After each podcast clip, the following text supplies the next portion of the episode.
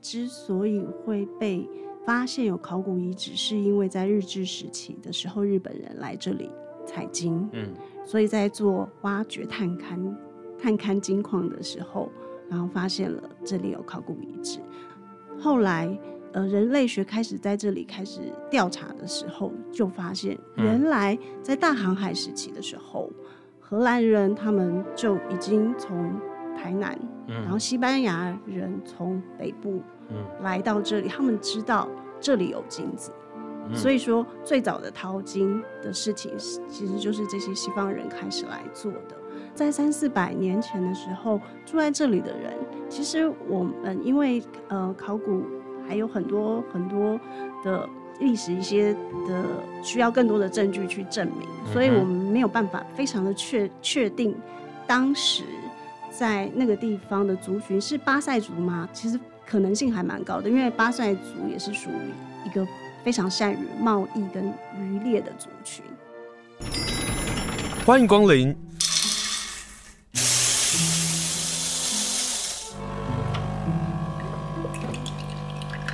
今天的盛情款待，请享用。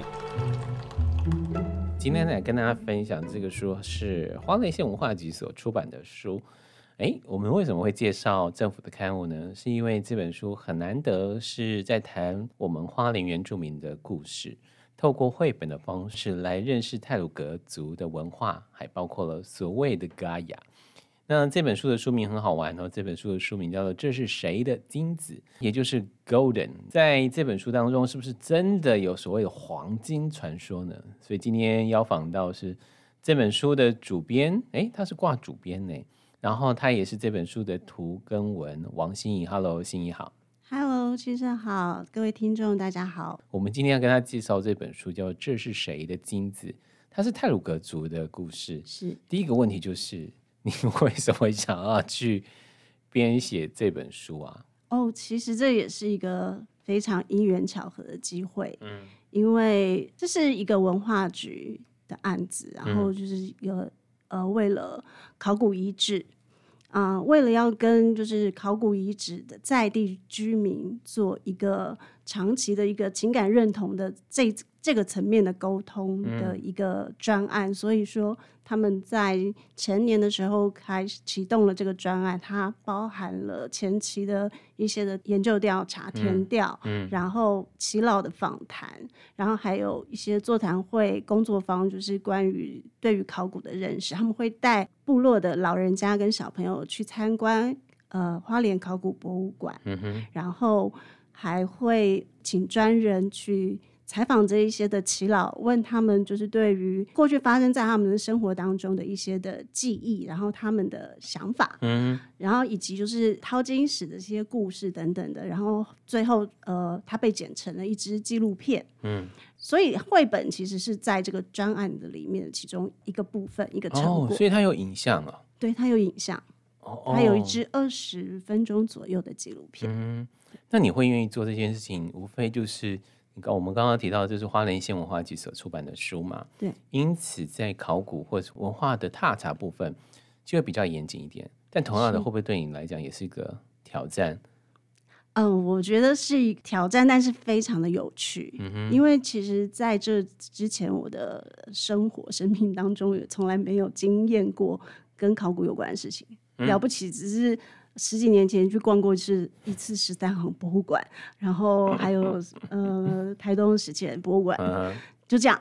但是呢，呃，因着这个案子，然后带我进入考古的世界，不只是这样，然后更让我因为要去呃写这个故事，然后必须要去回溯整个在台湾这块土地上面曾经发生的历史，嗯、曾经有过的族群，所以。在去年的时候就看了非常多的书，就是从日治时期的这些人类学家他们出的书开始，嗯、然后后来到就是在各个不同的时期，比如说像大航海时期，不同的国家，嗯、然后有的人是旅行探险者，有些人是宣教士，然后有些人是呃，就是各式各样的人，他们从不同的角度来去看台湾。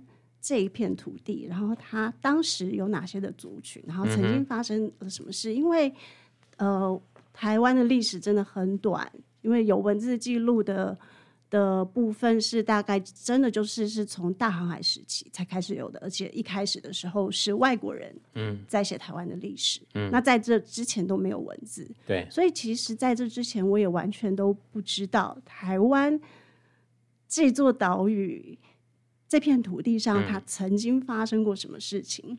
嗯、我直到去年，因为这个这个专案，我才知道原来台湾在早在六千年以前就已经开始。发展出自己的文化了，所以我们的文化的那个时间的长度其实是跟中国嗯差不多的，不相上下。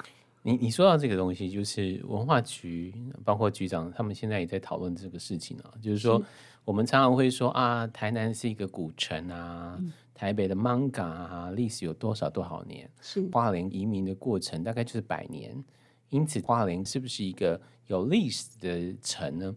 常常会被剔除在外嘛。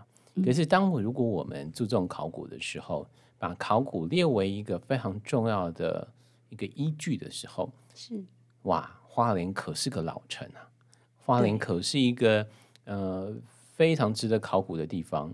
是因为花莲这个狭长的这个县，这个城市。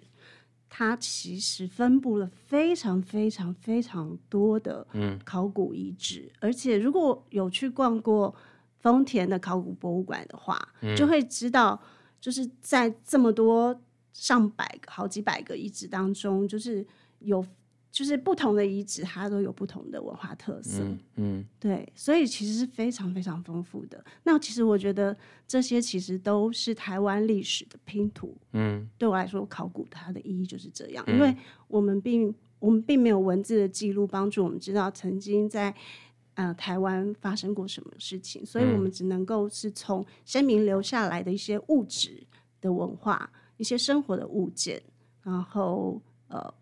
他们过去曾经的一些的遗迹，比如说像巨石文化这些我们无解的、嗯、的这些考古的的物件，嗯，来去慢慢的拼凑出过去曾经发生在这片土地上面的故事。其实还有很多很多还待解开的谜题。其实我觉得就是是一件非常非常有趣的事情。所以你编写然后抓图案这本书，这是谁的金子？在呃筹备期的时候，反而让你觉得这件事情是好玩的。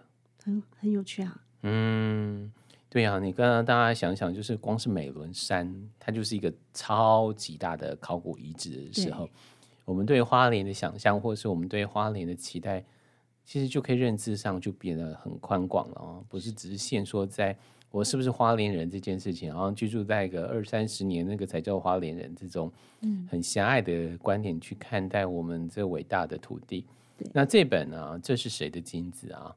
有一个关键就是哪里来的金子？我说实话，嗯、这也是我们花莲上的一个问题吧。就是我对于泰鲁格族或者是利乌西有金子这个样的一个传说，嗯，得承认是我回来之后才知道的部分。也就是说，当我不是泰鲁格族，当我对于族群的文化不认识的时候，其实我对这个过去的传言或者是呃曾经存在的事情是很陌生，甚至没听过的。是那采金矿或者是淘金，那是不是也是你在开始要做这个工作的时候才知道的事？嗯，是，嗯，是的，因为其实呃，像崇德，也就是达基利这个部落，其实在我接这个案子之前，我顶多就是路过它，因为它就是在苏花公路的起点，嗯，嗯，所以我从来没有在这个部落停留下来过，嗯、对，所以在。哦，有关于像青盛您刚刚说的，就是淘金的这些的故事，也真的就是因为这本书的缘故，才有机会知道。嗯，而这本书，呃，有几个部分我要先问啊，就是从那个淘金的认识了解。嗯，因为这本书的文字是你，然后绘图是你，但是旁边有个人叫做考古科普姚淑宇跟周明慧，嗯、这两个人对你的协助，嗯。舒宇他是呃花莲啊，他现在是呃在台东的呃国立史前博物馆的研究专员嘛，嗯、哼反正他现在是在那里服务，但他呃在之在此之前，他也参与过呃在达吉利部落呃崇德考古在二零一三年的时候的考古的研究，嗯哼，对，所以他是亲自的参与在那个发掘的那个案子的过程当中的人，嗯、所以他是一个非常非常重要的我们的考古的顾问。然后这本书的在编辑的呃后半期后期的时候，我们其实也是非常频繁的，就是四个人一起在开会，嗯、就是包括刚刚的周明慧，嗯、还有呃陈婉欣，他是这个计划的主持人。嗯、那周明慧 Mango，他是协助在考古。科普的那一块那个部分的插图，嗯、那个插画是他画的，前面的故事是我画的。嗯，对，所以我们在绘画的部分上是这样子分工的。你说的是记录工具连连看那个部分吗？对还有挖掘工具连连看这个部分。对，然后还有后面就是文化城，对，然后还有三个台湾重要的史前遗址，嗯、然后这三个。重要的史前遗址，为什么是选这三个呢？因为这三个的年代是接近的，文化是接近的，所以崇德它跟呃在新北的十三行文化，嗯、以及在宜兰的汉门文化，他们的都是属于新新石器时代、铁器时代。对对。对那你自己也去了十三行？对，你有去汉本吗？汉本的话，因为它现在是一个遗址。那我是在前年九月的时候有去台中文化园区那边，曾经就是有一个汉本文化的那个考古的一个展，嗯哼，对，嗯哼，然后那那时候就是也有特别去看。你自己怎么看崇德汉本跟十三行，它有共通的地方吗？从一个考古的角度上看，从一个编写这本书《这是谁的金子》的角度上看。嗯、哦，是，呃，就像我刚刚说的，其实，在花莲，以花莲或者是以台湾来讲好了，嗯、就是不同的史前的遗址，它其实是有不同的年代，然后就是呃，远至新石器时代的一些陶器，然后像我们呃代表性在花莲就是晋普文化，嗯、大概有五千年之久，然后。嗯，所以不同的时期其实有不同的文化。那这三个遗址，汉本、十三行还有崇德，嗯，他们的共同点就是他们的时间就大概在距今差不多一千到一千五百年前。嗯哼，对，所以它是属于新石器时代的铁器，就是已经开始炼铁。嗯哼，对。然后他们，所以它就有工具了。对，他们的工具，然后从他们的出土的内容，你可以看到一有一些是。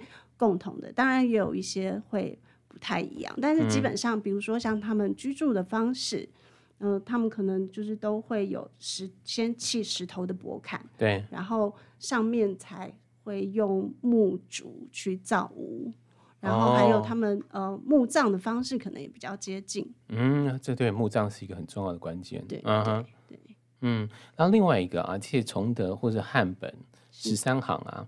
都有个代表性啊，就是会都有一个共通性。对我来讲啊，嗯、那叫做海洋贸易。其实，在汉本考古遗址所发现的东西，很多都是来自外面来的。嗯、所以汉本它其实过去可能是一个商业的交易的地方。那崇德的位置关系，我们说采金子，采金子自然就会有有交易嘛。就像是丰田过去有玉的关系，嗯、所以丰田就曾经变成一个非常繁华的一个商业的地方。对那十三行也是这样。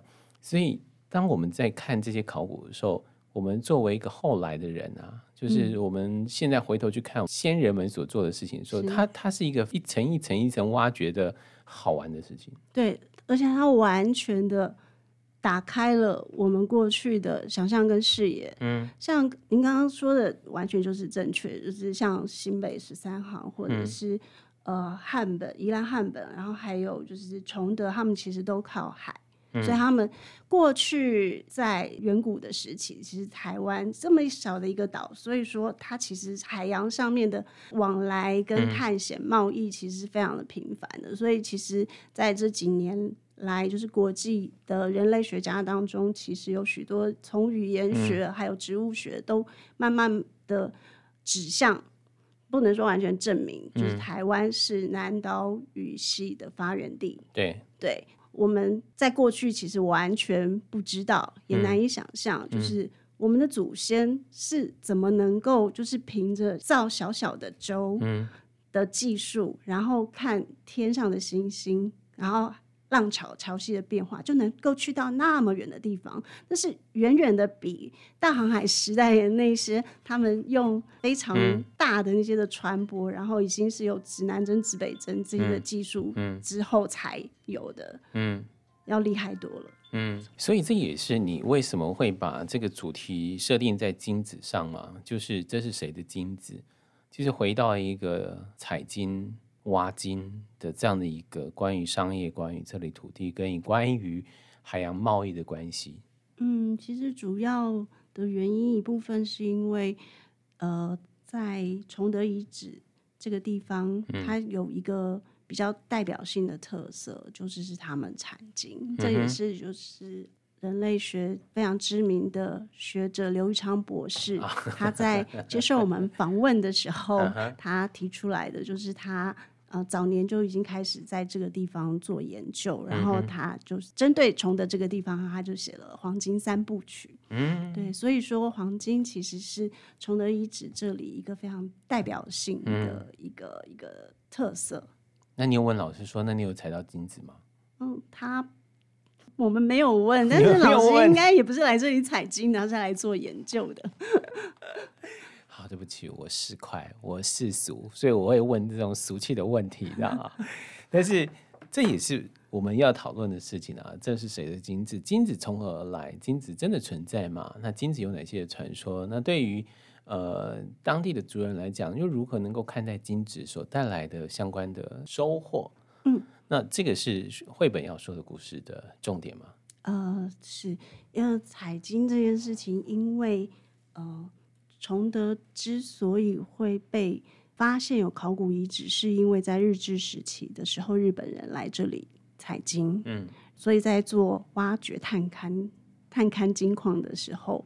然后发现了这里有考古遗址，后来呃人类学开始在这里开始调查的时候，就发现原来在大航海时期的时候，嗯、荷兰人他们就已经从台南，嗯、然后西班牙人从北部来到这里，嗯、他们知道这里有金子，嗯、所以说最早的淘金的事情，其实就是这些西方人开始来做的。那泰鲁格族人现在住在崇德部落，这也不是一开始的事情。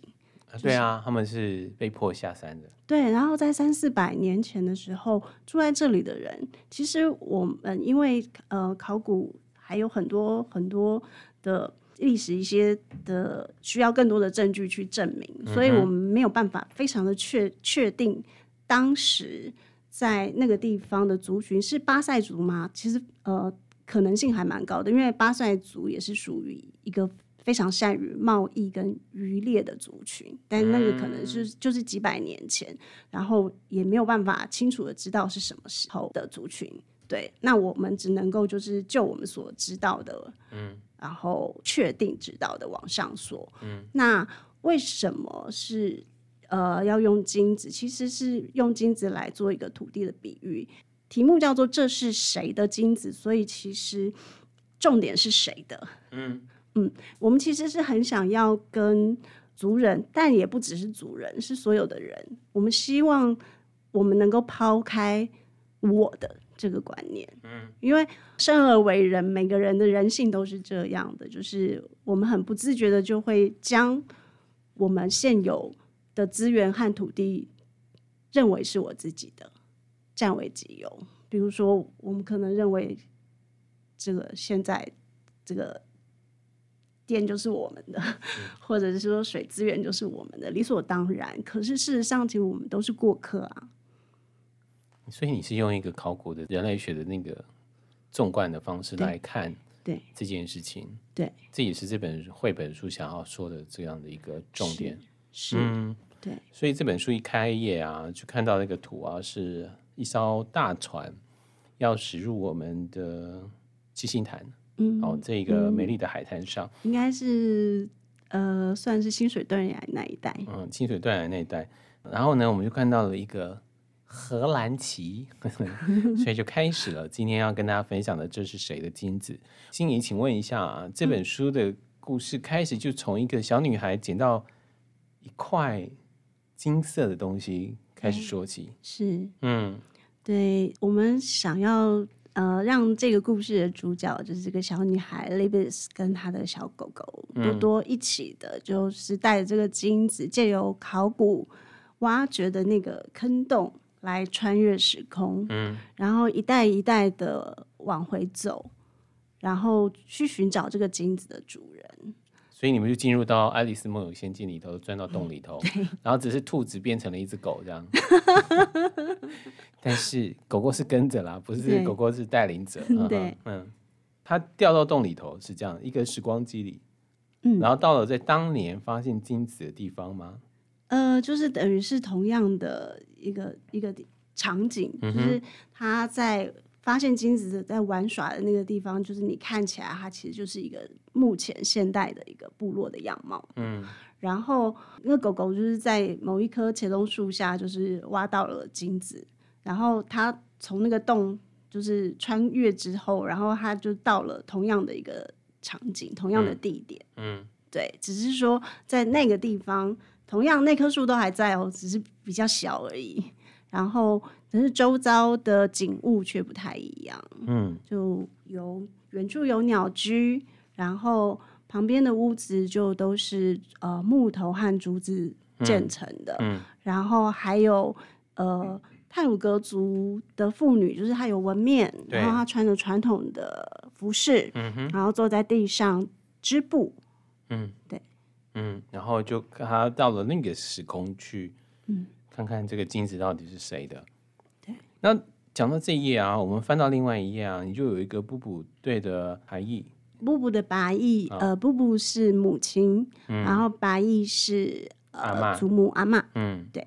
然后你用一个类似像彩虹的方式，应该是彩虹吧，就是太鲁阁族的织带。对，这是织带。嗯哼，对。想要说什么东西？想要诉说什么东西？因为它是整个开业就，嗯、就是一个织带。对，就是。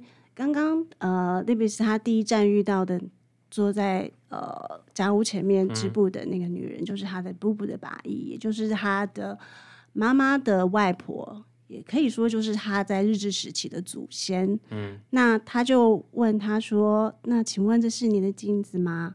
然后呃，布布的把伊他就说：“我们的祖先其实是花了历经了千辛万苦，然后就是从高山上然后迁到这里来的。”本来他们其实来到这里是要寻求一个平静的生活嘛，嗯，但是呢，嗯、呃，会有许多的人，他们来到这里为了就是要得到金子，嗯，对，为了要采金，他们可能会呃拿土地或者是拿呃一些的作物。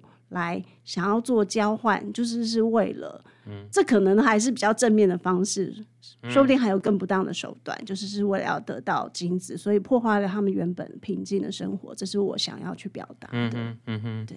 后来他就走着走着，走到了一个森林，然后遇到了一个会吹口簧琴的一个猎人，是不是？是。这个猎人说了一席话，其实还蛮棒的。因为小女孩呢，Libis 就说：“请问这是你的金子吗？”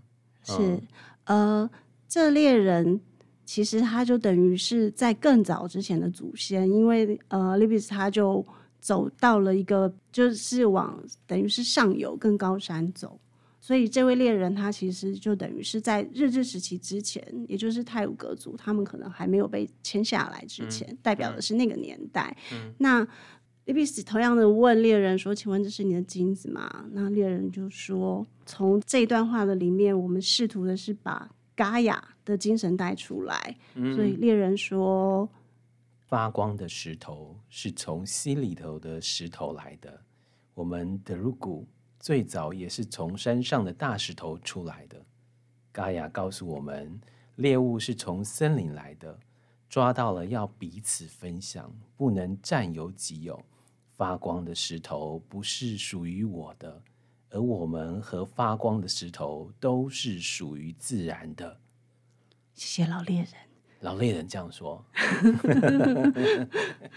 但是对于 Libis，他他就觉得好像对他这个小孩子来讲，他是不大懂，所以于是呢，就继续拿着这块的金子，然后再去问于他后来就碰到了荷兰人，对，金色头发的荷兰人，帅气的荷兰人，然后他就他也是问说：“请问这是您的金子吗？”嗯，然后蓝眼睛的人呢，就会告诉他说：“我们是为了寻找金子，所以从遥远的大海的另外一边而来到的。”嗯，但是这另外一个答案，也就是金子还是找不到主人。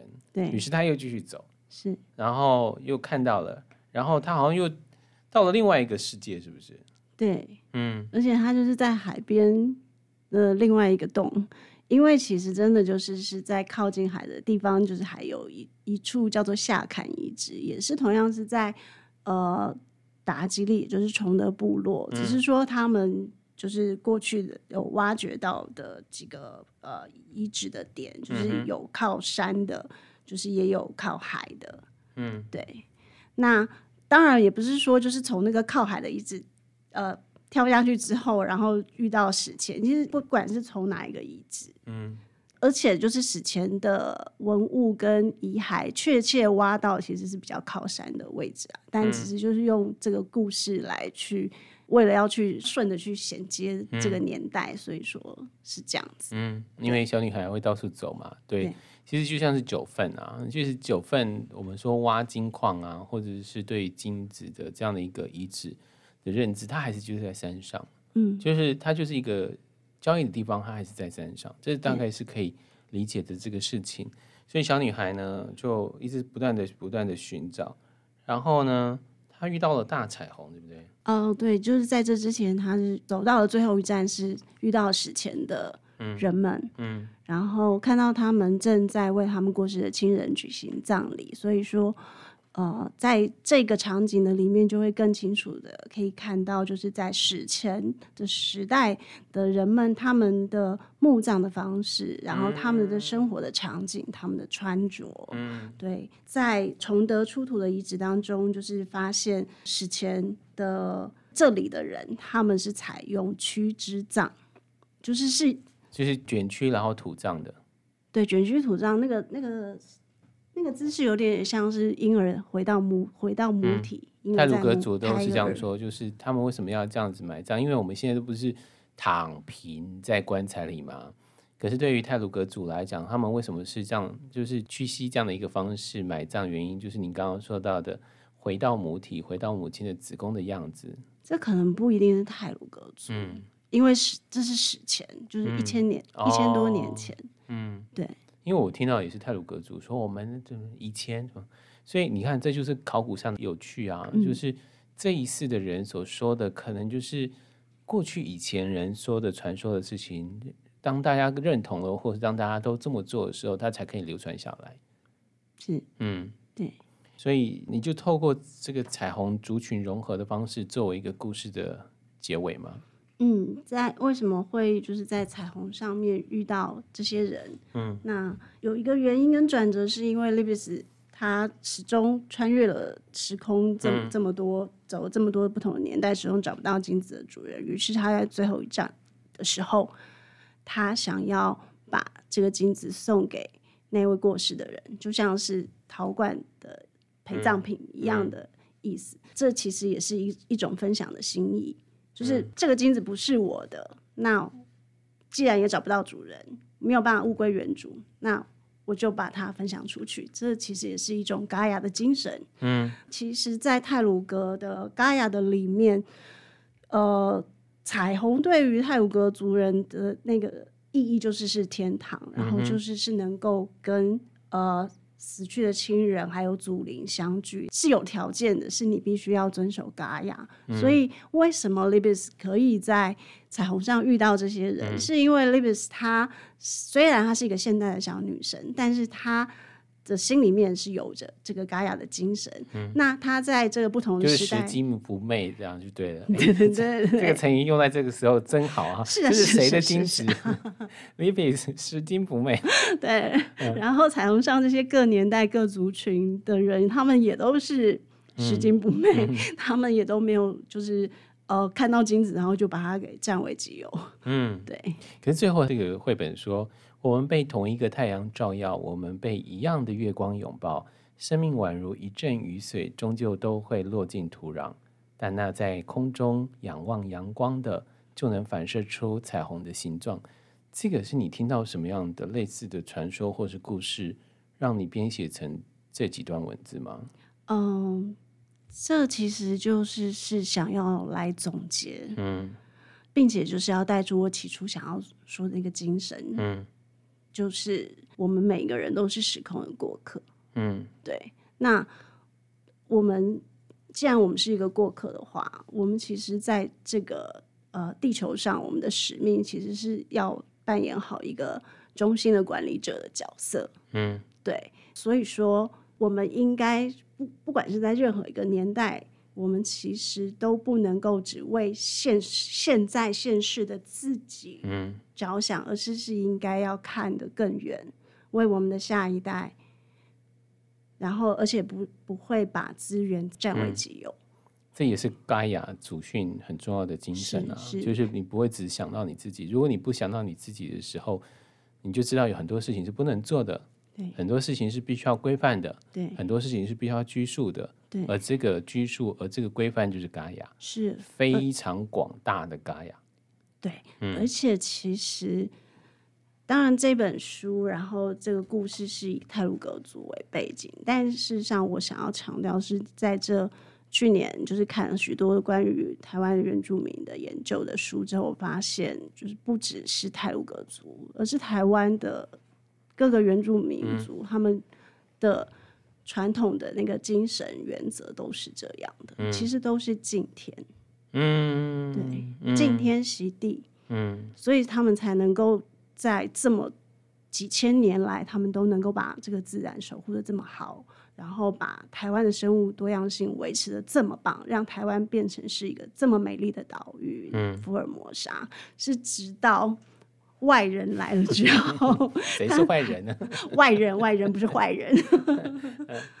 嗯，那我我觉得这也是为什么在地方这里会有出这本书，这是谁的金子？就像是心仪说的，谁是这本书的重点？谁在这块土地上曾经生活着？谁在这块土地上面交易着？谁在这块土地爱着？这也是这里头想要说的故事啊。但我得说实话啊，听完心怡讲完这故事的时候，我我会有另外一个轴线的思考哈。我们私底下讲，我并不想要影响到大家读绘本的这个认知。但是呢，我们说完这些，无非就希望让大家对这本书有兴趣嘛。那这本书呢，你最近好像有一个分享会，对不对？在独立书店。对，嗯、呃，在这个礼拜天四月二十三号的下午两点到三点半，嗯哼，在花莲市雨桥懒人书店会有关于这本书的分享。除了我之外，也会有这个呃计划主持人，同时也是这本书的美编陈婉欣。嗯，那他会分享关于这本书的这还有这个专案的背景。还有，特别是泰鲁格族群，他们的过去呃所承受的历史伤痕。嗯，那也就是说，从读绘本当中，如何能够更认识泰鲁格族，或者是我们讲，就是在这个区域里头曾经呃发生，过的事情，比如说哪些族群，他们做了哪些事情，而，金矿、金沙对于他们来讲是什么样的意义？那在整个的考古学的这样一个挖掘当中，又代表什么样的一个含义？从泰鲁格族的角色去看待这些故事的时候，婉欣可以跟大家来说，那从一个绘本，或者从一个对这整个我们刚刚讲十三行遗址，谈到汉本，谈到了呃崇德这里遗址的认识，你也可以就跟大家来分享。嗯，这是这本书的意义。我可以分享，而且当天也会有彩蛋。嗯就是你刚刚讲的，你刚刚讲的关于呃这些的遗址方考古遗址的专业的部分、嗯、哦，对，所以会有金子吗？不会有金子，刚我满脑子就是金沙，但也是这些好奇啊。但这本书还有更大的特别啊，就是它后面有一个介入工具连连看，跟挖掘工具连连看，呃，还有包括一个很棒的部分，就是达基利的文化层到底有几层。嗯这个是非常知识性的东西，你们也放进去了。其实这个专案，这这本书本来它是一个科普绘本，哦、但我觉得如果它变成只是科普，会有点太无聊。而且因为这个专案，它主要的目的是用意是为了要跟族人做情感上面的认同上面的一个说服的沟通，的这个功能。那我觉得其实过去很多就是多年来一直一直不断的在开平台会议，然后其实呃打击部落的族人们大概就是呃充分了解，已经知道考古是怎么一回事了，所以我们不太需要把呃那些。太冷硬的考古知识塞给大家，在这个绘本的里面。嗯嗯，对。呃，对于主要绘本的小朋友来讲，他们如何能够认识考古呢？就从这些器具开始。对，所以有这样的一个记录工具跟挖掘工具，让他小朋友来想一想。比如说那个大伞，如果我们常常看过那些考古队在考古的时候，总是会有大伞嘛。当然还有一挖一挖的那个坑哈。对。那这个大伞干什么呢？他说。遮阳避雨全靠它啊！就是最简单、最简单的一个大伞组啊，有这样的一个功能。其中再难一点，比如说平板仪啦、相尺以及光学的水平仪，又代表什么样的意涵？又或者是小朋友可能会喜欢的那个圆锹、粗糙耙啊，这些东西又到底干嘛？比如说筛网又做一做什么样的事情？在这本书《这是谁的金子》里，就有好好的来分享哦。我们讲到了那个三层啊，比如说最上层就是现在的崇德嘛，嗯，到了十七世纪的时候，大航海时代的时候，我们刚刚听到新宇说到了荷兰人跟西班牙来到这里来寻金探险的之旅，嗯、那时候的多罗满就这样产生了。对可是最下层，也就是新颖刚刚说到的铁器时代，大概是一千五百年前到四百年前，在那个时候没有文字的情况之下，又如何记录呢？挖掘过去。